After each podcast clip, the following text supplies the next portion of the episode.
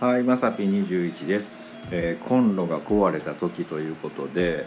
あのーまあ、うちね備え付けのねなんか IH のコンロがあるんですけどこんなんまさか壊れると思ってなかったんですけど、まあ、ちょっとねあのもうお湯が沸かせない状態になっちゃってるんですよ。でこんな時ってねどうしたらいいんかな思ってね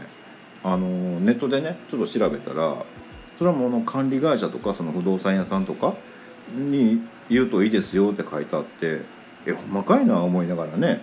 あのまあ恐る恐る管理会社電話したんですよ。ちょっと IH の調子が言うてね。そしたらあの管理会社のお姉さんがねなんかもう、はい、すぐあの業者手配します言うてくれはりまして「えマジですか?」みたいなね「えタダで直してくれるんですか?」みたいなね。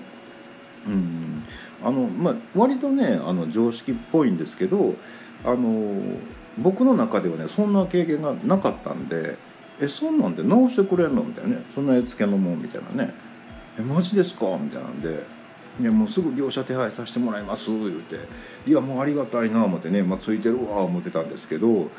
あのそのお姉さんにね「あのいやね自分で買わなあかんのかな？思ってたんですよ」って言ったら「いいえとんでもないです」言われちゃって。でもあの業者からあのすぐ電話さしますんでいまだに電話かかってきてないんですけどいお湯沸かされへんねなんかね。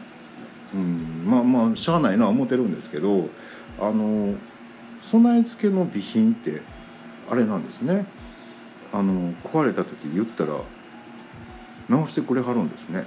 もう全然そんな知らんかったんですよ。あのやっぱりあの宮殿住まいが長かったんでねそういう知識が全くなかったんでえ そうなんだ。ってことでね一つ勉強になりました。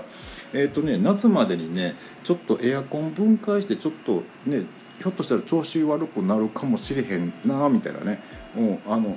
なるよねってなんとなく思ってます。はい。うんちょっと一回軽く分解してみようかななんて思ってます。ということで本日は以上となります、えーまた下に並んでるボタン等を押していただけますとこちらからもお伺いできるかと思います。ではではまさぴ21でした。